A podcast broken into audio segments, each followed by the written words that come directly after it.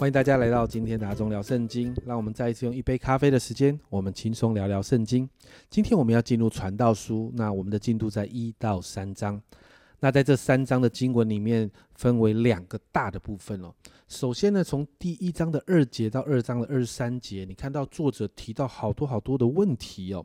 他在观察这世界上的问题的时候，他提出很多很多他心里的疑问。那接着呢，从二章的二十三节到三章的二十二节。那这个作者也提到了许多解啊解决这些问题的方式哦。那在这三章的里面，我们就发现，其实作者提到很多关于日光之下会发生的事情，而且说到这些事情都是虚空。那我们更仔细的来看哦，第一章的二到十一节，作者就提到，在这个世界里面，一代接一代。很多的时候看起来就没有意义，因为不断的事情重复的啊，事情就不断的重复的发生，甚至不会有新的进展啊。就是坏人会做一样的事，而好人也会做一样的事，好像这个世界就是这样。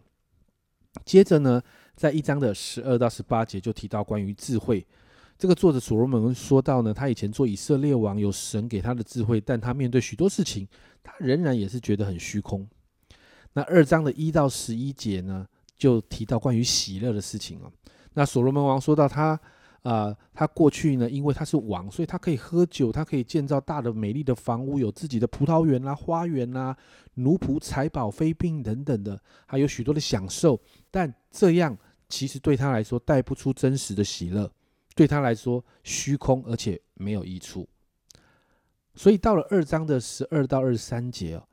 作者就继续提到，你知道，在那个智慧跟喜乐的的呃上面，好像有一个阴影盖着，那个阴影就是每一个人都会面对的死亡。也就是说，就算拥有这一切，有智慧啦，然后我有喜乐，我有生我的物质生活过得非常的富足，但我们都得面对死亡这件事。而且在死亡的面前，愚昧人跟智慧的人，富有的人跟贫穷的人都是一样。所以你看到。在二章的二十到二十三节，作者就陷入了一个很深很深的绝望哦。经文这样说：因为有人用智慧、知识、灵巧所劳碌得来的，却要留给未曾劳碌的人为分，这也是虚空，也是大患。人在日光之下劳碌内心，在他一切劳碌上得着什么呢？因为他日日忧虑，他的劳苦成为愁烦，连夜间。心也不安，这也是虚空。哇，你就看到好多东西对他来讲是没有意义的。但如果我们只看到这里，我们真的就觉得生命没有意义了，感觉可以去自杀死一死算了。但是你看到所罗门王开始把日光之上的神，我们刚才提到都是日光之下啊，把日光之上的神带进来。在二章的二十四到二十六节，我们看到传道者用一个新的眼光。日光之上的眼光看待这些事，就会有不一样的看法。首先呢，你看到生命是可以享受的，而且最幸福的生活莫过于走进神为人预备那个最完美的计划里面。再来，你知道这种生活是神的恩典，在日光之下的生活把人带进绝望，但在现在日光之上的眼光就把人带进新的生活，而且是很平衡的生活，而且你会看见这一切都是神在管理。因此，进到了第三章，就承接了刚才二章二十四到二十六节的那个新的世界观。所以在三章的一到十五节，就看到神在治理这个世界。虽然什么提到很多的有时有时有时，你就看到都在神的统管底下。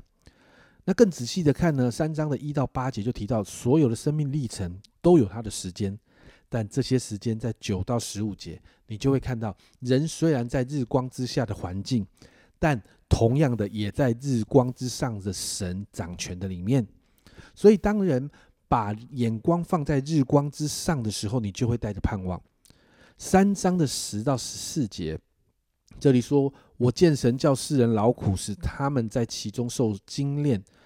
神造万物，各按其职成为美好，又将永生（原文是永远）安置在世人心里。”然而，神从始至终的作为，人不能参透，也就是说，有一点奥秘的成分在里面。后面说到，我知道世人莫强如终身喜乐行善，并且人人吃喝，在他一切劳碌中享福，这也是神的恩赐。我知道神所做的一切，啊，神所做的都必永存。啊无所增添，无所减少。神这样行是要人在他面前存敬畏的心，这是一个重点。传道者要把要人把焦点放在神的身上，看见神的恩典，学习用永恒的眼光来看待日光之下所有的事物，而且要学习敬畏神。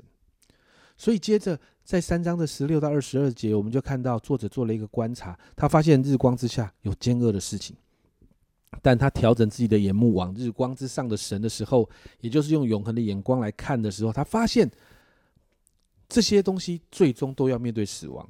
所以在三章二十二节就有一个结论，他说到：“故此，我见人莫强如在他经营的事上喜乐，因为这是他的份。他身后的事。”能使啊，谁能使他回来得见呢？传道者知道神在万事上掌权，因此智慧人的态度应该要喜乐。神乃是要智慧人享受地上的祝福，包含工作啦、吃喝、财富，还有家庭的快乐等等。因为人死后就跟这些东西没有关系了。很多的时候，我们在读传道书的时候，如果你没有看到日光之上的神，只看到日光之下的事，我们会认为整个人生是很悲观的。其实这样的悲观，所罗门王在传道书当中写得很透彻。传道书当中提到虚空的虚空，在希伯来文里面的用法，这样的说法好像英文的最高级，也就是完全的虚空的意思。那你知道，在日光之下的眼光看到的就是完全的虚空，但当我们看到日光之上的神仍然掌权的时候，我们就可以看到神的心意，那就是。我们会拥有第三章所提到的永恒，而这个永恒，神早就放在我们里面。所以，因此，我们今天来为着自己来祷告，让我们有永恒的眼光，面对这个世界上的变化、许多的挑战，我们可以看得见，在这些事物之上，神仍然掌管世界，万有都在他的手中。让我们对焦日光之上的神的时候，我们就可以来面对这些人事物，我们带着不一样的眼光来面对。我们一起来祷告。主啊，我们今天进到传道书的里面，主啊，真是看见神啊，你已经把永恒放在我们的里面了。主啊，主啊，你让我们用永恒的眼光，主啊，主啊，你操练我们有永恒的眼光，好让我们可以看见日光之上的神，你在万有当中，你仍然掌权，好让我们这些人在日光之下面对这个世界所带来的所有事情的时候，我们仍然看见，我们看到的不是虚空，而是看见在这个永恒的里面，神你做事的轨迹。在这个永恒的里面，神你仍然掌权。主要把这个永恒的眼光放在我们的里头，好让我们面对许多人事物的时候，我们开始用不一样的眼光来面对。谢谢主，这样祷告奉耶稣的名，阿门。家人们，你要有永恒的眼光。我们在日光之下，但我们要看见日光之上的神。这是阿忠聊圣经今天的分享。阿忠聊圣经，我们明天见。